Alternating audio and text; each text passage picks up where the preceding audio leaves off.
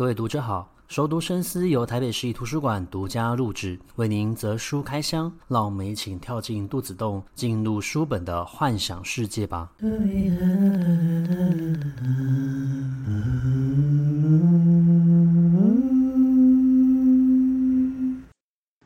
欢迎回到熟读深思。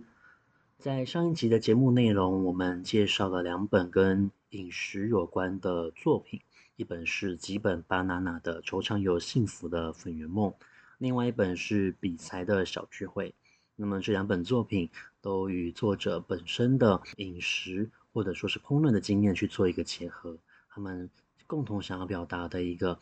体旨，其实是每一次与他人的一个互动跟经验，都是一生只有一次的机会，所以特别要把握。那虽然我们。呃，听到一生只有一次的时候，会觉得异常珍贵，可是也会带点惆怅，因为我们知道时间不会重来，再美好的一个经验也无法复制。那上一节节目内容，还有我们之前所介绍过的艾利克菲耶的呃巴黎，还有长崎，它都是属于跟台湾 Peach 的一个合作计划有关。那台湾 Peach 其实是以台湾为主体，希望可以让更多国外的人士看见台湾，因此他们会邀请国外的创作者来到台湾分享与他们自己相关的台湾经验。那么今年他们就邀请了艾利克菲耶。那艾利克菲耶除了我们之前所介绍过的小说作品之外，他即将在今年会发行一本新的散文作品。那这本散文作品就跟他生活在台湾的经验有关。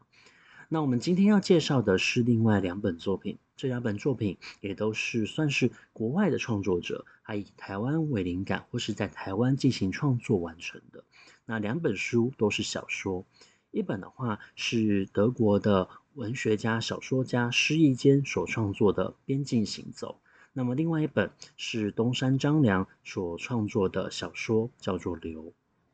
那我们这边的话，呃，就以这个顺序先介绍施逸坚的《边境行走》。那施逸坚他是一位德国的学者，他钻研着汉学，那也曾经在中国还有台湾生活过。那他在台湾生活的时间是比较长的。后来呢，他也在台湾完成了《边境行走》这一部小说作品哦。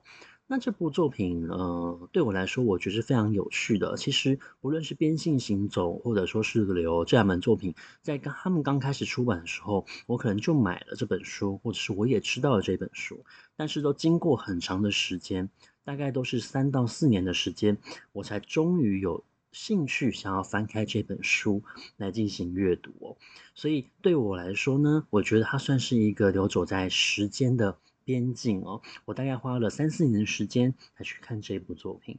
那《边境行走》这部作品，在看前面阅读这本书小说前半段的时候呢，你会觉得小说的角色有点多，然后时间点时间线会稍微有点复杂，因此呃，阅读的时候你会稍微感觉到有点点的困难。不过等到你撑过了第一章节的时候呢，慢慢的你就会。呃，回收起这些小说的主线跟分线，最后你才会发现，原来作者花了很大的篇幅，在小说刚开始的时候，详细的去描写这些人物的互动，还有他的一个背景，其实是有原因的，甚至最后他会把所有的故事线都收拢起来。那在这一本书里面呢，它是以一个七年半一次的踏进节来作为整个小说发展的主轴，这是一个时间上面的。主轴，那整部作品呢，有两位主角，一位就是男主角，一位就是女主角。那男主角叫做怀德曼，而女主角呢叫做呃凯斯汀。那作品就是以这两个人的人生经历相互交错来进行发展的，而每一段时间呢，大概就是七年的时间。你可以从这些角色他们后来经历过的人生经验。还有他们所走过的不同的一个互动过程呢，去发现到原本这些角色，他们原本觉得青春是可以，嗯，浪掷的，不用在乎时间的，你想做什么就可以去做什么。到最后，他们异常的觉得时间是非常珍贵的，甚至觉得为什么七年的时间过得这么的快，然后自己的人生也发生了非常重大的一个改变。那我们先讲到女主角，女主角我们刚刚前面讲过，她的名字叫做凯斯汀。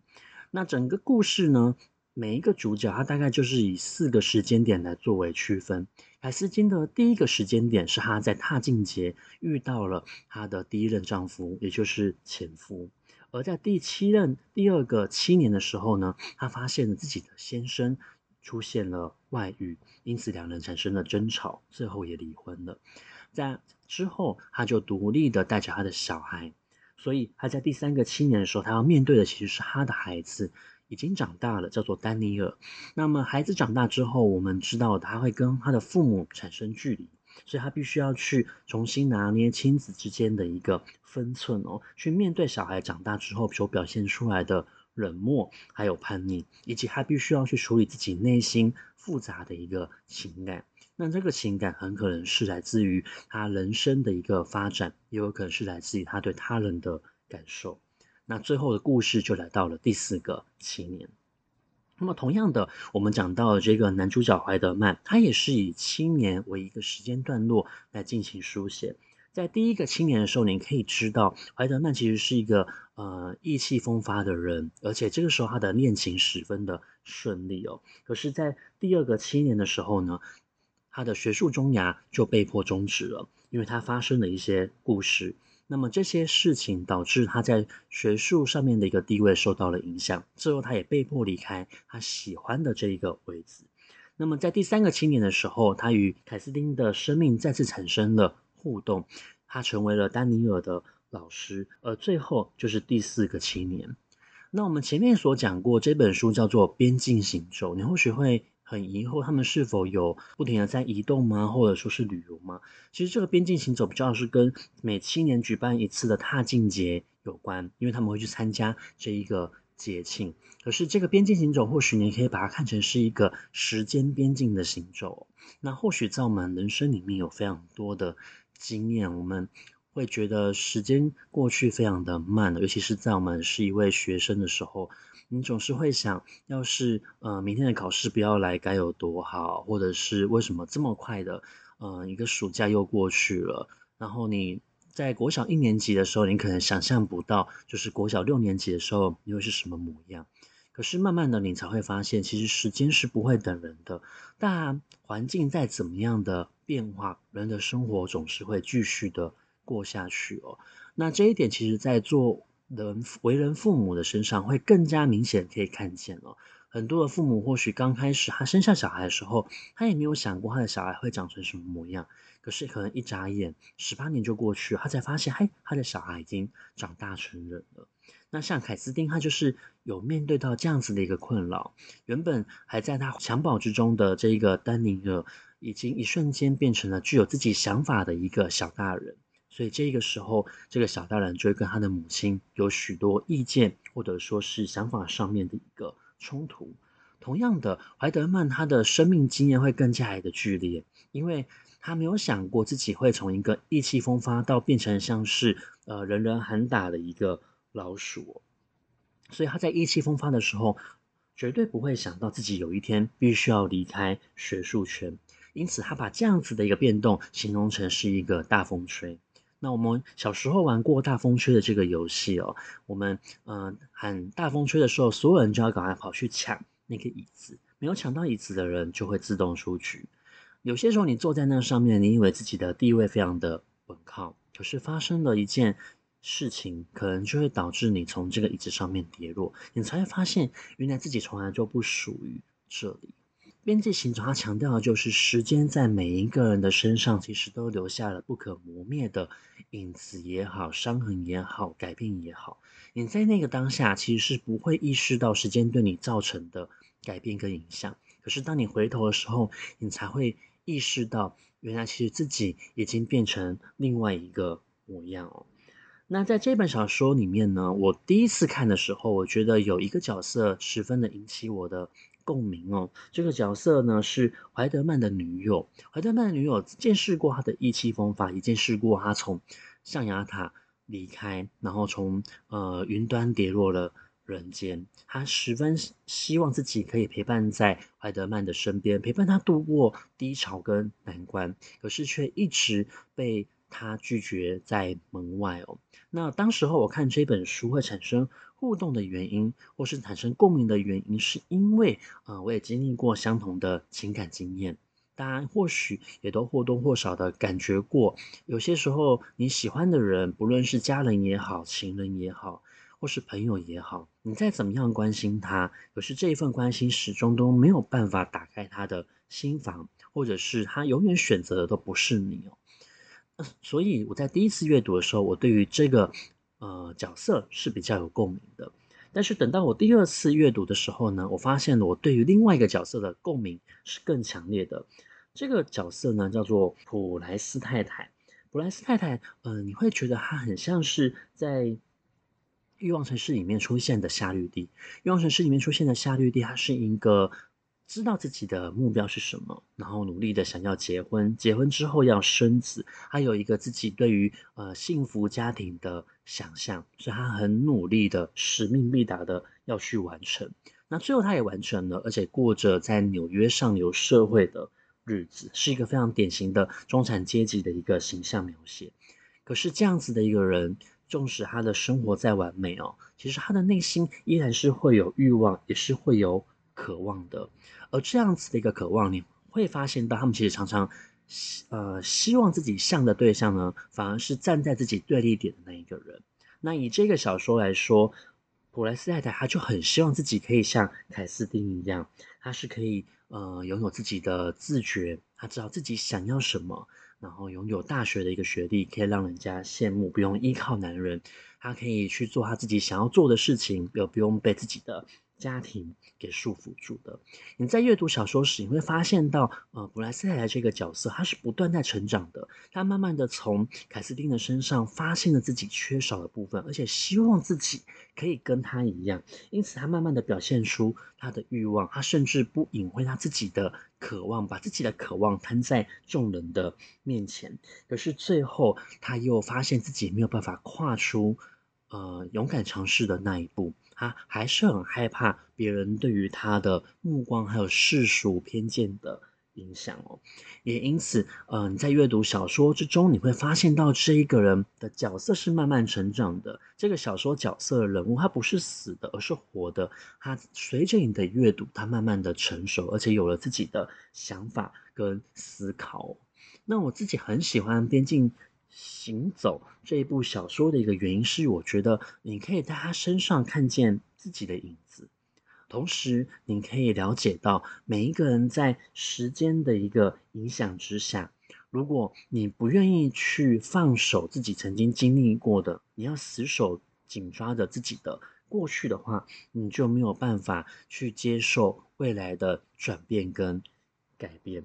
而同时，这一本小说它其实揭发的就是每一个人应该要多点勇气，不论是爱自己，或者是去爱其他的人，甚至是爱自己的过去。我们虽然没有办法改变过去，但是我们可以拥抱过去曾经发生过的，但是不被这样子的经验所限制住。相反的，因为我们接受了自己，接纳了自己，我们反而能够更清楚地体会现在的我想要的是什么。而未来，我希望自己可以变成更好的一个人。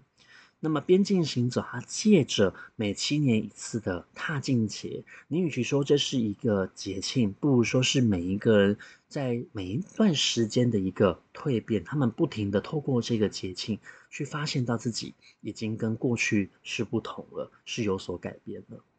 那么，另外一部。呃，今天要介绍的小说东山张良的《流》，我觉得跟《边境行走》它是非常相像的。它同样强调就是时间其实是不断在过去的。那这部小说我觉得很有趣的是，东山张良他虽然取了一个日本名哦，不过其实他是在台湾出生，然后长大，大概到六七岁的时候才跟着家人一起移居到了日本。不过，其实他在日本居住的时间比在台湾长，所以是对于我来说，我有点搞不太清楚，呃，他是台湾人还是算日本人啊？那确实他的底是在台湾，可是你会也会发现到他的成长几乎都是工作都是发生在日本，而这样不同的一个文化背景，也让他的小说，我觉得是非常。有趣的，我自己在阅读《流》这本小说的时候，我觉得如果今天是由台湾人所撰写，我们所偏重的角度跟内容是不同的。那先介绍一下《流》这部小说在写什么？他在写，呃，发生在一九七五年。那一九七五年对台湾来说是一个非常呃重大改变的一年，因为这一年蒋中正去世了，所以新的接班人上场，也就是我们后来我们所熟悉的蒋经国。那中间其实有经历过一段副总统严家淦他先继任，然后最后再由蒋经国来接任为总统这样子一个历程。而前面也发生了台湾退出了联合国。那一九七五年发生了蒋中正去世，对所有人来说，对当时候的所有台湾人来说，我们会觉得一个时代的伟人去世了。然后因为他的去世的关系，可能中国会趁虚而入，会趁机攻打过来，然后统一了我们。所以时代的动荡跟那种对于人心理的影响是非常大的。可是虽然外在环境非常的不安定，但每一个平民百姓的生活却是在继续。那在过去呢，我们知道蒋中正来到台湾，国民政府迁台之后，他带来非常多的外省人，所以这部作品它描写就是一个外省人的第三代吧。这第三代的呃小孩叫做叶秋生，叶秋生在小说里面的这个年纪已经差不多就是呃念高中，然后正在准备着高中联考，他要考大学。他原本是一个升学班非常优秀的一个学生，可是因为他冒名去帮人家考试，然后被抓到了，因此被算是退学或是强迫转学，转到了一间不太好的学校，只要有钱就可以念了，就跟当时候的军校是相同的。所以对于他来说，人生只剩下了两条路，一条路就是你只好去念那一个不好的高中，然后尝试考上好的大学，来翻转自己的人生。那如果你没有考上，好的大学的话，你就必须要去当兵。那因为在一九七五年的那个时代，不像我们现在大学这么的多，所以其实落榜率是蛮高的。也就是说，当时候的呃十八岁的男生，如果你今天没有考上大学的话，你就必须要先去当兵。但是叶秋生他的问题又不止这一点了，呃，除了他自己遇到问题之外，他的家庭也发生了巨变。他的家庭里面呢，他的爷爷其实是一个对自己人非常好，好到就是不可思议。呃，可能只有对他很好，但是对于他的太太、对他的儿子是有差别的好。但是比起外人，还是依然比对待自己家人还是对还是比较好的。可是，在外人的眼光就会觉得这是一个呃偏见很重，然后时常在唠叨、对他人存在敌意的一个老兵哦。那么这一个爷爷呢，他后来去到了自己的布庄，过了一夜之后呢，就被人暗杀了。因此他们家就发生了凶杀案。那么叶秋生跟他的爷爷的感情非常的好，所以他一直希望可以知道凶手到底是谁。那同时他在这一个新的学校里面也遇上了不少的事情。那不好的学校就代表着可能会有很多的人其实是在那个学校里面，但是是在混血。文凭，或者说是不想要去当兵，因此留在那个学校里是留级生。那他又生活在当时候的万华，当时候的万华其实算是一个黑道文化非常猖行的一个地方哦，所以也卷入了一些地方的一个纠纷。换言之，其实叶秋生就是在一个青少年的阶段，懵懵懂懂的，有点像是他走在一个人生的岔路口。那。如果一不做错一个选择的话，他可能就会变成流氓，或者说是去当军校的一个学生，甚至可能签下了卖身契就去当职业军人都不一定。所以在这部小说里面呢，他取名叫做“流”，就是因为叶秋生刚刚好是面对自己人生的一个转捩点，他会面临到非常多的一个选择，而每一次的选择都会导致他人生的一个转折或者是改变。那我觉得这部小说非常有趣的是，它里面还结合了鬼怪，像是呃过去曾经流行过的碟仙，然后还有现在还有人在拜的狐仙，以及就是他跟他的朋友一起坐着跑车去到了阳明山的山路上面，然后遇到有人他们飙车发生的车祸，他看见了在那个地方出现了一个不存在的鬼魂。而这个鬼魂又牵涉到他所认识的人，一段可能跨了二十年的一个恋爱，原本是要去私奔，最后没有成功。那么这个鬼魂拜托拜托他，一定要找到他的尸体，并且把他的下落带给他最在意的那一个男生。但是整个小说的一个主轴呢，大概就是围绕着叶秋生跟他的爷爷，他的爷爷在过去在中国所发生的事情，因为当时候有发生过二次大战，然后也有发生过国民政府迁台与共产党之间的一个纠葛。我觉得很有趣的就是，呃，东山张阳在这个小说里面他所强调的，还有一点就是立场，也就是每一个人的立场其实不是天生就如此，也不是一定就。因为你是国民党，就是国民党；因为你生活在这个地方，所以你就是国民党。每一个人之所以会有立场，是因为他所身处的那一个位置而定的。所以很有可能是国民党先找了他去当兵，他就成为了国民党的兵；也有可能是共产党让他有一碗饭可以吃，因此他就加入了共产党。可是这些人可能原本都是好朋友，他们并非完全都是敌对的一个身份。所以所谓的立场，是因为你所处的环境而定。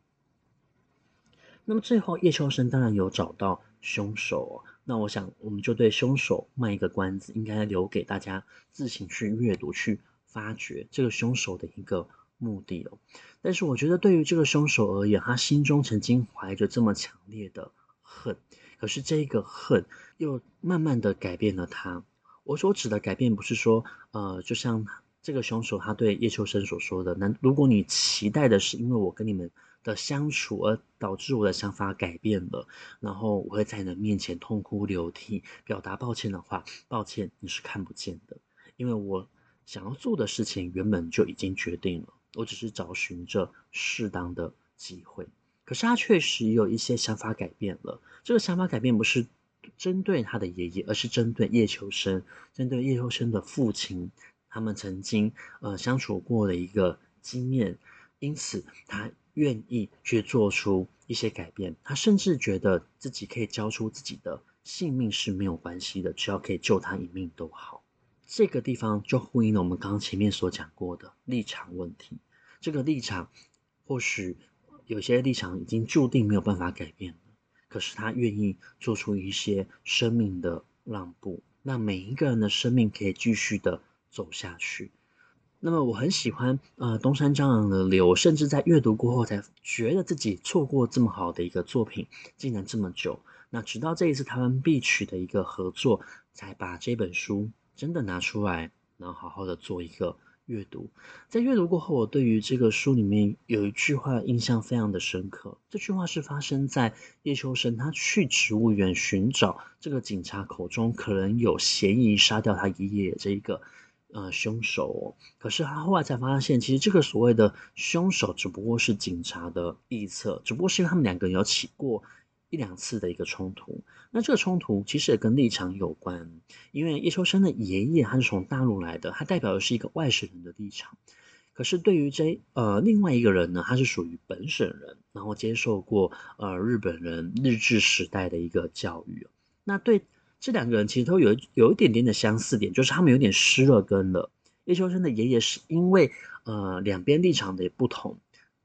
国民党跟共产党之间的一个呃纷争，他跟着国民政府来台，所以他离开了他的一个故乡哦。而对于这个在植物园跟他起冲突的这个人而言，他们在内心里面认定自己是一位日本人，可是日本人在二次大战之后。也是毅然决然就把台湾抛弃了，回到了日本去，告诉他们你们从来都不属于日本的一部分。所以对于他们来说，他们也失去了自己认同的一个根哦。那么两边我觉得都是属于意识形态还有立场。那这个爷爷呢，他就对叶秋生说了一句话，他说：“你的爷爷之所以常常都这么的愤怒，或许是因为他觉得自己必须要愤怒。”如果他没有这样子的一个情绪，没有表达，从他的愤怒里面表达出他的焦虑与焦躁的话，他很害怕自己会忘记他自己在坚持着什么。所以他讲了一句话，他说：“焦虑与焦躁其实就是希望的另一面，而这个希望其实就出现在